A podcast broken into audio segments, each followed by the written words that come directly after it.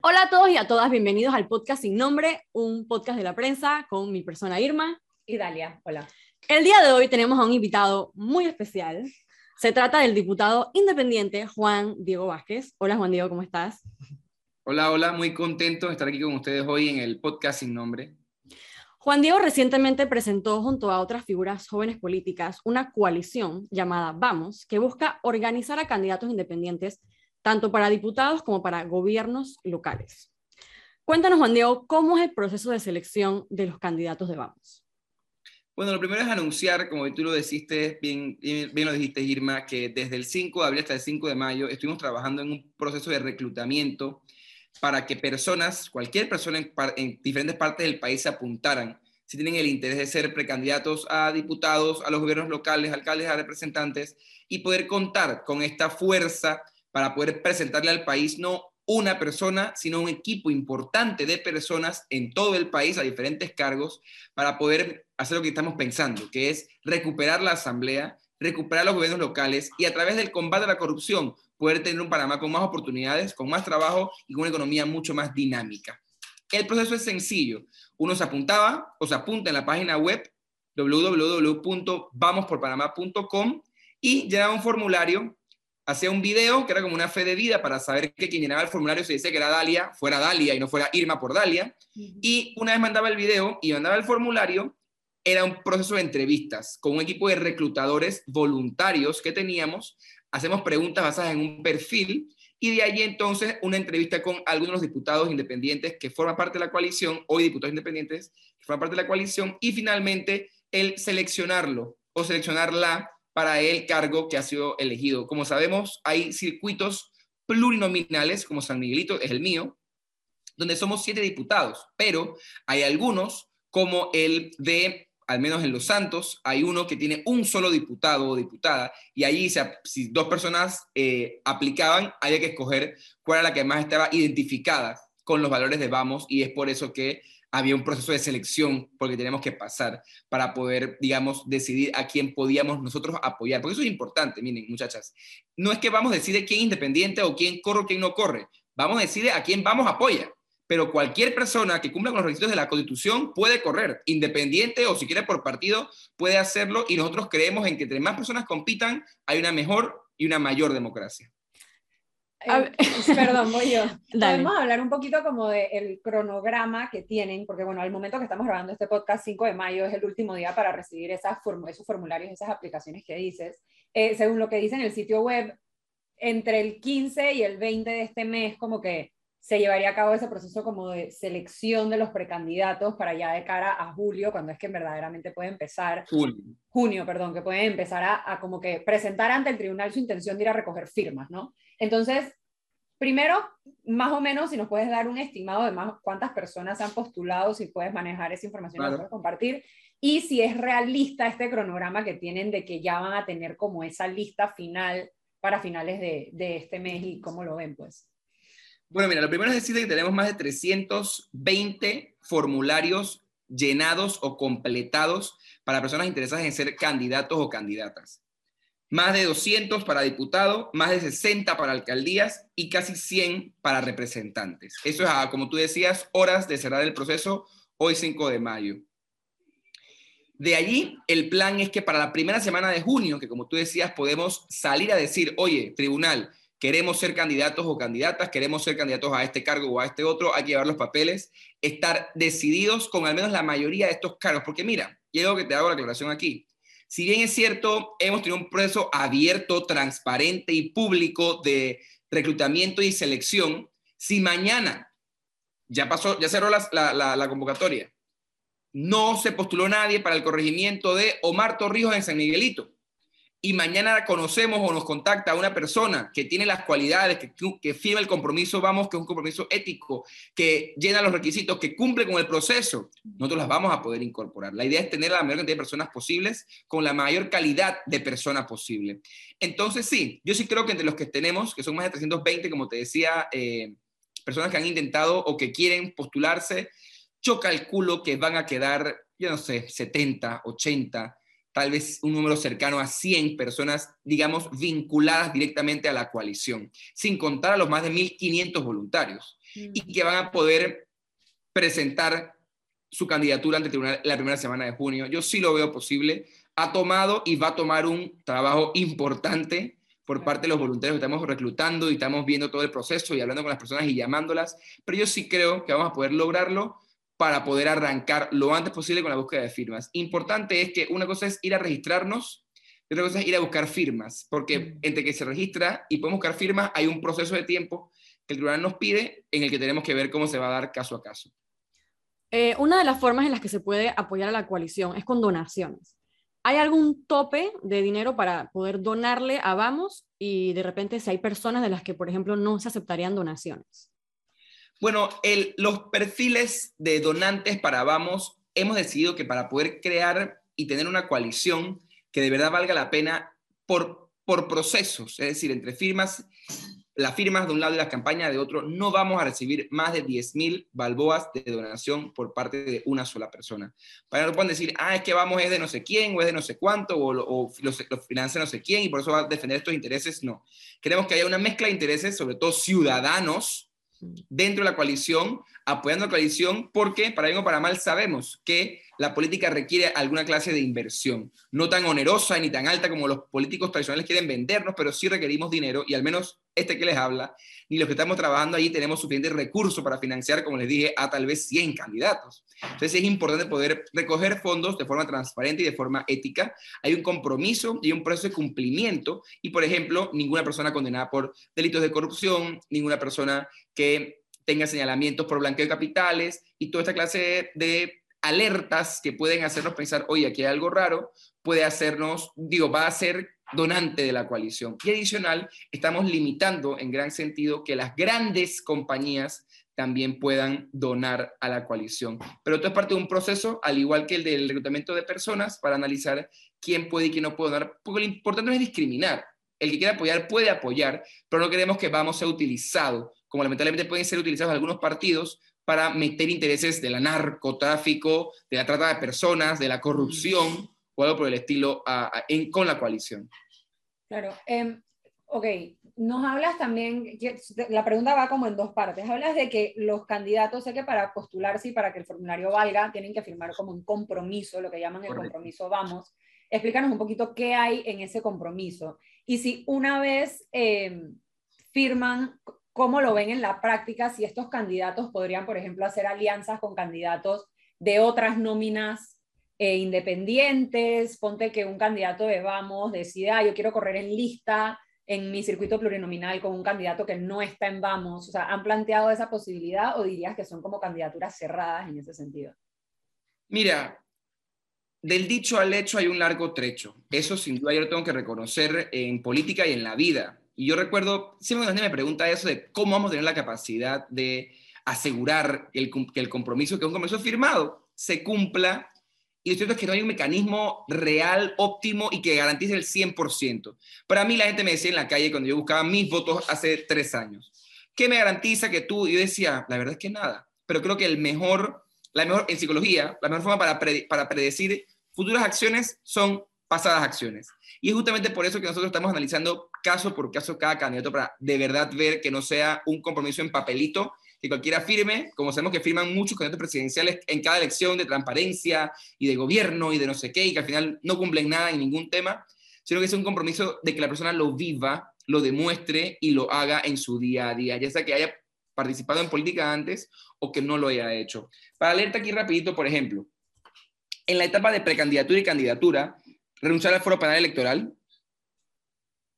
no pagar ni dar cosas a cambio de firmas o votos, no hacer clientelismo ni campaña sucia, no usar call centers, hacer una campaña que respete al medio ambiente, cumplir los principios de financiamiento, recolección y uso de fondos con austeridad y transparencia según establece la coalición Vamos, suscribirme al pacto ético electoral, no gastar más de la mitad de lo que establece la ley como mínimo permitido, y son algunas de las cosas que tenemos allí para cuando están en la candidatura. Y, por ejemplo, si alguien es electo, que es la esperanza, por supuesto, diputado, alcalde o representante, dice, no utilizar privilegios innecesarios del cargo, no connotar botellas, no vender mi voto, no utilizar vehículo oficial como propio, no hacer clientelismo, no recibir productos del gobierno y repartirlos, no aceptar utilizar partidas secretas o discrecionales, oponer más nuevas para la clase política, regresar a la comunidad, rendir cuentas cada seis meses y por ahí nos vamos. Es parte de ese compromiso, vamos. Que como le digo a la gente, ¿quién que de verdad sabemos no lo cumpliría o quién que no lo cumpliría se va a atar la soga en el cuello de firmarlo? Es un documento con tu firma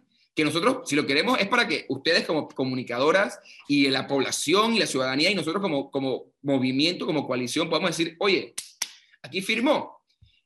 Y estamos trabajando además una capacitación que incluye estos temas éticos, además de todos los temas políticas públicas y de, y de propuestas de gobierno y de cómo buscar firmas y buscar votos de forma correcta. Entonces yo creo que al final, más allá de decirte, oye, Dali, es que él me firmó y que él me tiene que cumplir, el que no, el que tal vez no lo viva al 100%, nosotros vamos a explicarle por qué tiene que hacer las cosas de determinada manera para poder hacer una política real. Entonces yo no veo esa clase de cosas que tú mencionas, porque al menos en el tema de la lista que tú preguntabas, la lista la va a diseñar o la busca diseñar, vamos, si San Miguelito son siete espacios, como ya te expliqué, vamos, planea que siete personas que hayan pasado por el proceso sean los que llenen esos espacios, y no es que va a haber de que cinco vamos y uno, no sé, de otro lado.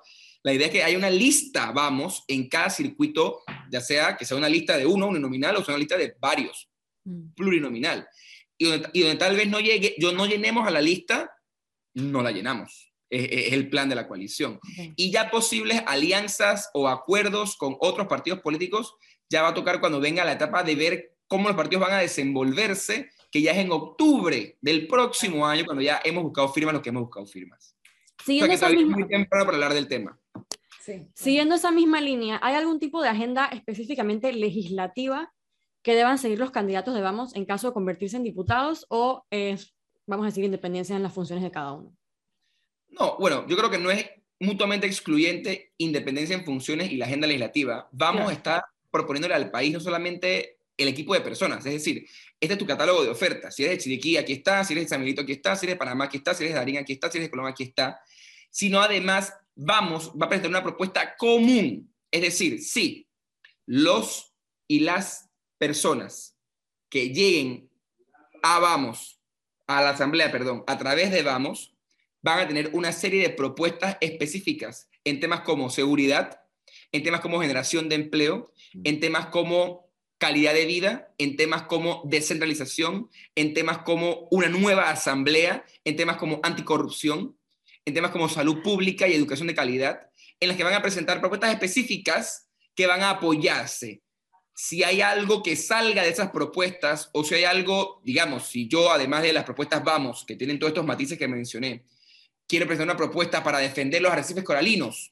No está en la propuesta vamos, pero una buena propuesta, claro que puede hacer, eso es la independencia que tiene cada diputado al ser diputado para presentar propuestas de ley y ya buscar los votos de cada uno, pero nosotros vamos a tener una propuesta, digamos, mínima o básica, que por supuesto cada candidato va a ayudar a construir, porque estamos co-creando con los candidatos y con los voluntarios y con las personas de la comunidad, y una vez co-creada y construida, la idea es que la presenten y se trabaje en esa dirección. Lo que, ah, y, va, y perdón, iba a trabajar igual para gobiernos locales. Ahí no hay propuestas de ley, pero sí hay planes y proyectos que tú, si eres alcalde ya sea de un lugar o de otro, tú vas a proponer este proyecto o este proyecto o este proyecto. Por ejemplo, constituir Junta de Desarrollo Local y hacerla en el tiempo debido, con la transparencia debida y con la fiscalización debida, para ponerles un ejemplo. Claro, por ahí va mi siguiente pregunta, porque sé que en Vamos están aceptando eh, como aplicaciones o formularios para candidatos a diputados, candidatos a gobiernos locales, alcaldes, representantes. No te quiero preguntar como que cuál es la prioridad, pero sé que, por ejemplo, para ti el tema de la descentralización y de los gobiernos locales es súper importante. Quisiera como que, ¿cómo, ¿cómo ves la posibilidad? Porque bueno, dentro de, ¿sabes? No? Dentro de la asamblea, dentro de todo, tienes una bancada que si bien ahorita es chiquita, como que es un núcleo que, que se mueve medio junto, ¿no? ¿Cómo ves eso en los gobiernos locales, ya sea en una junta comunal o en un consejo municipal? O sea, ¿cómo se ven unos independientes tomándose los gobiernos locales? Como que más o menos. Mira, yo creo que tú lo has dicho. Primero que todo, sea como sea, ser minoría nunca va a ser fácil en política. Mm. Y tal vez puede ser más, no sé, crudo a la hora de verlo en un gobierno local muy pequeño versus la asamblea. Sin embargo, uno, yo creo que ambas labores son igual de importantes, pero creo que la forma real, mira, de que acabemos con la pobreza de este país, que generemos empleo es atacando directamente la descentralización.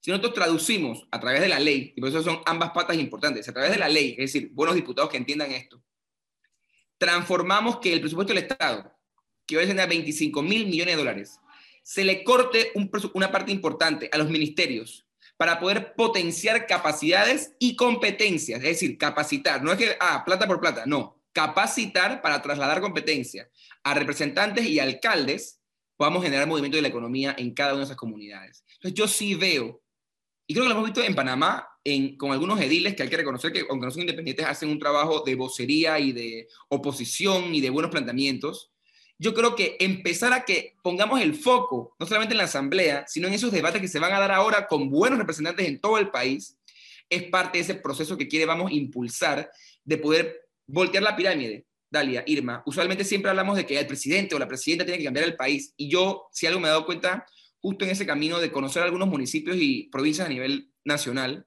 y de apasionarme con el proceso de descentralización real ¿no? que tenemos, es que hay que invertir la pirámide. Mm. Si no cambiamos del corregimiento hacia abajo, bueno, hacia arriba, pues si queremos verlo así, del corregimiento hacia arriba, este país no va a cambiar. Este país no lo cambia nadie desde el de las Garzas, nadie. Porque hay muchos problemas, muy diversos. Entonces tenemos que hacer que la comunidad se empodere, que los gobiernos locales se empoderen, que haya legisladores que entiendan este trabajo y que hagan las leyes para que eso pueda fluir y entonces poder transformar el país. Por eso es que no hay una prioridad, sino tal vez focalizar las respuestas a través de sus mejores canales. Siguiendo esa misma línea de gobiernos locales, hemos visto que en la Asamblea existe una nueva fiebre por crear corregimientos nuevos. En el último día de sesiones de la Asamblea se, aprobaron, por ejemplo, 13, y antes de eso ya se habían aprobado nuevos corregimientos en provincias como Bocas del Toro y hasta Coclé. ¿A qué obedece esta nueva tendencia que por el momento ha sido liderada por diputados del partido gobernante PRD? Bueno, mira, ¿a qué obedece? Dios solamente sabe, porque yo la verdad no lo puedo entender. Eh, yo soy parte de la comisión que al menos cuando se ven corregimientos no indígenas, le toca verlos, que la de asuntos municipales, los indígenas se ven en asuntos indígenas. Yo no entiendo. Yo creo que hay una, hay una errada concepción de cómo combatir la pobreza. Porque sí quiero decir algo. Yo entiendo, respaldo, respeto y promuevo el interés que pueda tener cualquier persona, PRD, panameñista, CD, de combatir la pobreza, de generar oportunidades en sus áreas más alejadas. Yo no estoy en contra de eso nunca, nunca, quiero decirlo muy claramente. Lo que yo no creo que sea la respuesta idónea para ese problema que sí creo que existe y que hay que combatir, sea el separar el área administrativa. Porque como yo siempre he dicho, si tengo un corregimiento que es así, ¿Sí?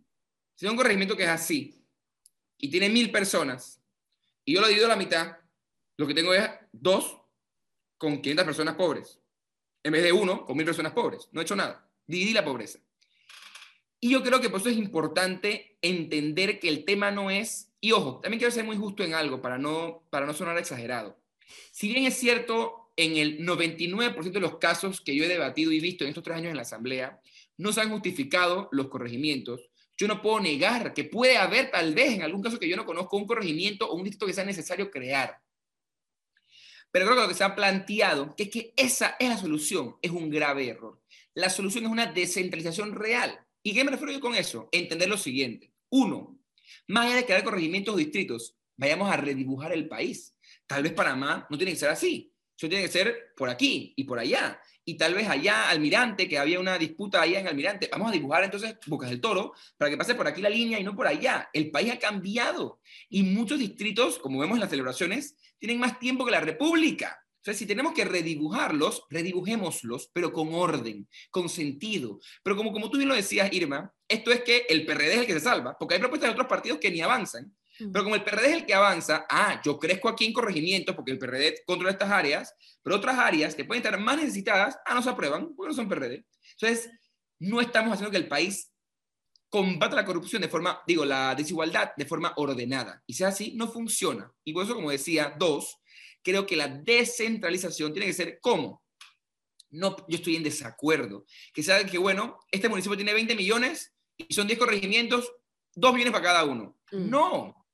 Si yo sé que este corregimiento es más grande, tiene más gente en pobreza multidimensional, tiene menos escuelas y tiene falta de agua, yo ahí tengo que invertir más recursos. dice que ese corregimiento tiene potencial turístico, como en Pedací, por ejemplo, que está Venado y todas estas playas bonitas por el área de Los Santos. Chuallito que invertir más recursos, Bucas del Toro, que lamentablemente tiene un liderazgo débil, eh, incorrecto, a mi juicio, pero una provincia con tanto potencial. Dice que hay corregimientos con playas como Almirante, yo le invierto más recursos, pero de ahí a decir que es que dividiendo lo voy a lograr algo, para mí es una falacia, porque va a depender del liderazgo que tenga, porque si tienes un buen representante, lo vas a poder lograr, pero ¿y si no? ¿Qué hiciste?